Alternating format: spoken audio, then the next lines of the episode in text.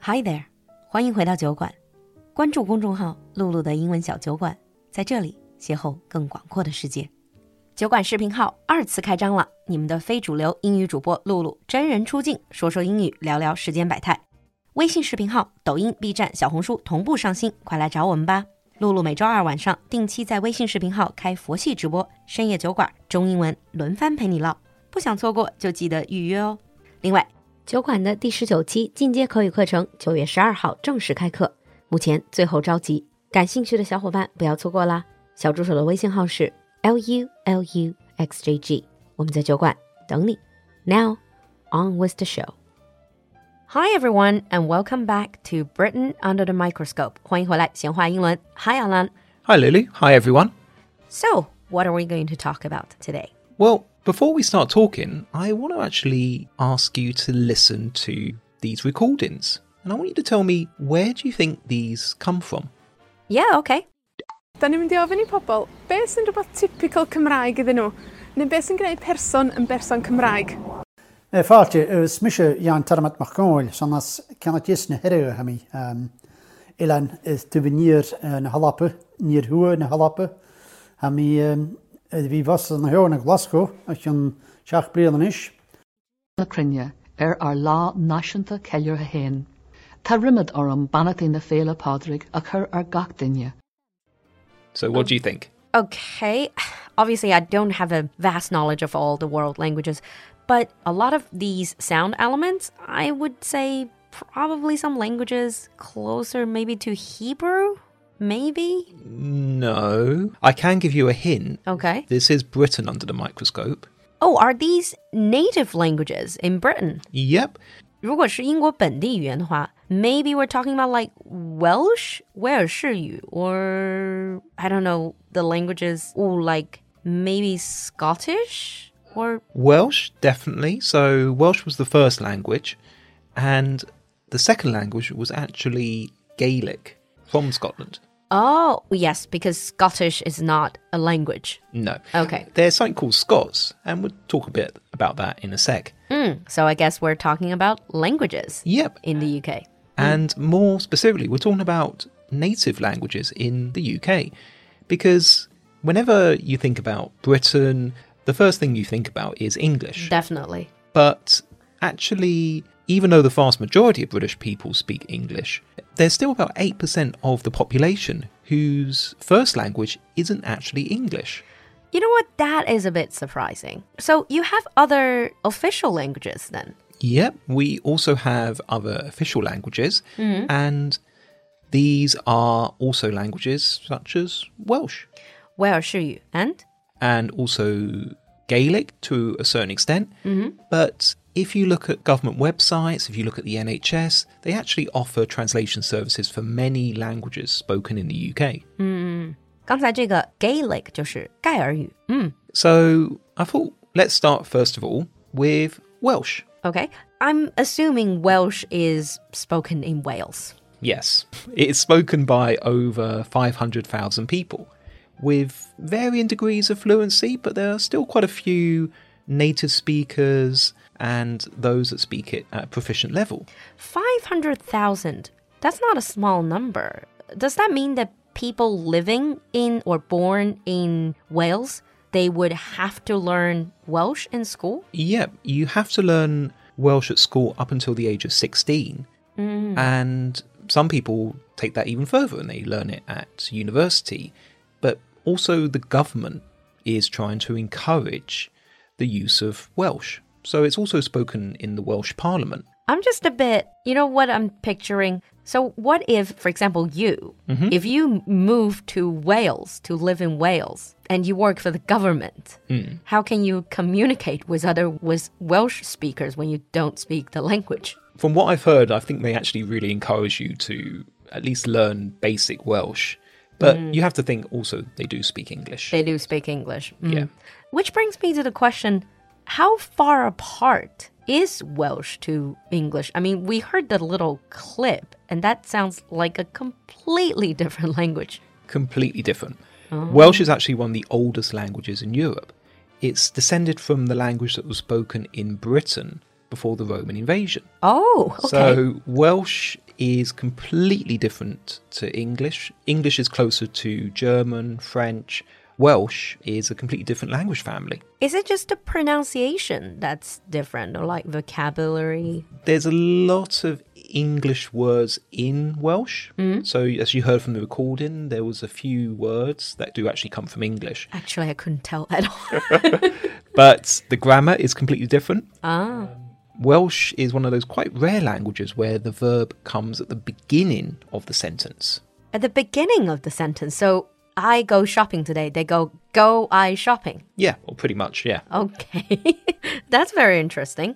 Is there any words that we might know in current English that spiraled from Welsh? Yeah, some really random words actually. Uh, for example, the word penguin comes from Welsh. Chihuahua. I don't think there are penguins. in- Before the episode, I did try to look online why we use a Welsh word for penguin. There's not really penguins in Wales, exactly. but I couldn't really find a, a decent answer. But a really clear example is one of the most famous dogs from Britain, a corgi. 柯基犬 Corgi is Welsh. Corgi comes from the Welsh corgi, which apparently means dwarf dog. Very short dogs. Well, exactly. I, th- I think that pretty much sums up a corgi, doesn't it? Oh, I see. And they also use completely different idioms, completely different phrases. Like, as I was researching this, one of the best examples, one of my favorite examples is, you know, the English saying, it's raining cats and dogs. Oh, it's raining very heavily, so you say it's raining cats and dogs. Yeah. That's an English idiom. That's the English idiom. But the Welsh version of that is, it's raining old ladies and sticks. what? again, I, I was trying to work out why it's old ladies and sticks, but then again, it's it's just as strange as cats and dogs, really, isn't it? Yeah, but at least cats and dogs are somewhat similar. Old ladies, you would think old men as well, but old ladies and sticks. Oh yeah, yeah Okay. but- Language is a fascinating thing. Mm. So that's Welsh. We also talked about Gaeryu, the Gaelic. yeah. Hang on a minute. I thought Gaelic is spoken in Ireland. There are different versions. So, for example, Gaelic can also be used to describe Celtic, so Scottish, Irish. But when we talk about Gaelic as the language, we're normally referring to Scottish Gaelic. And when we refer to Irish Gaelic, we would actually normally say Irish. Also, Oh, people in Ireland, they speak Irish. And Yeah. people living in Scotland, they speak Scottish Gaelic. Yeah, roughly. Okay, rough idea. Yeah. The two languages are somewhat similar, but because Scottish Gaelic does actually descend from Irish Gaelic, but there are quite a few differences. They are different places. Let's listen to two clips. Mm-hmm. First is Irish. Yeah. The second is Scottish Gaelic. Okay. Er ar lá náisinta ceir a héin.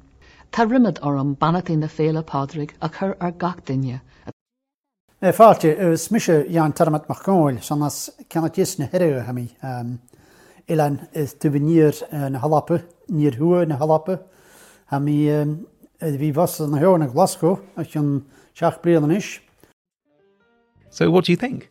Yeah, I mean, obviously, I don't understand anything from either language, but I could hear a difference. Like, I don't know if I'm describing this correctly, but Irish has more R sound, and Scottish Gaelic sounds has a bit more like a who sound. Yeah, I guess so. I don't really speak the languages either, but they are somewhat different.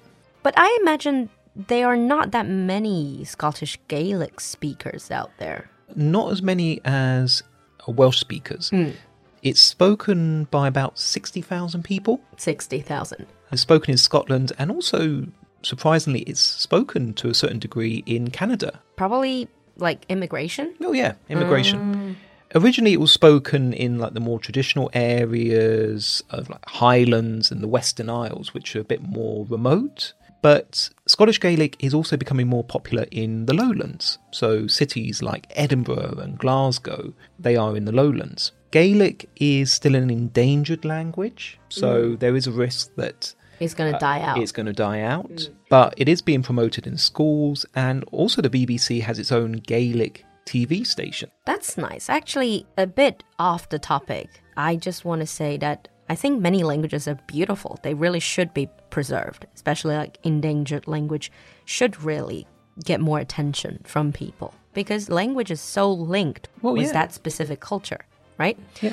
Having said that, Scottish Gaelic, I would imagine there are more words from Scottish Gaelic that made into the English language. 觉得就是苏格兰的这个盖尔语应该是有一些语言进入到了英语里面吧，特别是苏格兰盛产苏格兰威士忌。 Yeah. Well, whiskey is uh, also from Scottish Gaelic. Oh, okay, so whiskey is Yep. Clan as well. So, like a Scottish clan. like a tribe. Yeah. 啊、Uh, 就是一个家族或者一个族群这样，a clan。 Yep. Trousers apparently comes from Scottish. Trousers. Okay, that's interesting. And what about those things? You know, when you buy like whiskey，就是你买威士忌的时候，它上面有的时候叫做什么 Glen 什么什么 Glen。 Oh, yeah. Glen, Loch. So, these are specific geographic terms in Scotland. Ah, Loch So, is a lake, it's a lake. like yeah. Loch Mm. Ness. Loch Ness. Yeah. Loch Lomond. 对，什么尼苏湖水怪这个湖 lock 啊、i see. But there is one thing I would like to ask though, Alan. I've heard people mention Scots. Is Scots the same as Gaelic? No, um, Scots is. Well, I would say the debate is still ongoing. So, Scots, some people say, is a dialect of English, and other people say it's a natural language. It's spoken also in Scotland. Yeah. Scots is basically it descends from English and it's related to an English that was spoken in medieval times. Oh, kind of like Middle English. Kind of. Tell you what, let's have a listen and let's see how much of it you can recognise. Mm, Okay?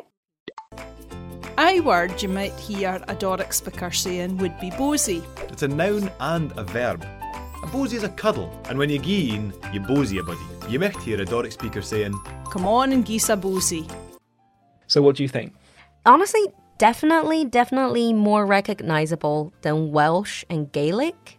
Well, yeah, as an English speaker, I can probably understand maybe 60, 70%.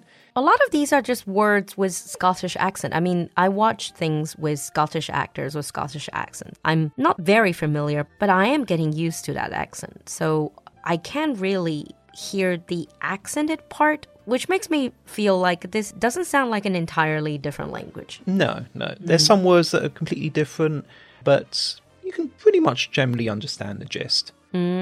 And Scots itself is actually quite a poetic language. The Scottish national poet Robert Burns. Oh, Robert Burns. 他就是写那个 My Love is like a, a rose or something. Yeah, my love is like a red, red rose. 啊、r e d Red Rose, yes, yes。我在网上还听见有人用苏格兰的方言去读他的诗，还挺有意思。 Yeah. And another thing that he wrote that's really, really famous is Old Lang Syne. Olan Sign 就是友谊地久天长吧，嗯哒哒哒哒哒。 That's the one. The people sing around New Year's time. Yeah, the song that is traditionally sung in pretty much most English speaking countries when it turns to the new year. That answered a question that I've had for years and years. When I was first learning English, obviously I heard the song, and I'm thinking, this is not English. No, no, it's Scots. It's Scots. Hmm. Okay, so I think we're going to wrap up here. In the advanced episode, let's get into some other languages that you hear very often in the UK, but they're not native languages. Yes. And we're going to finish off with Olan Sign. We'll see you next time. Bye. Bye.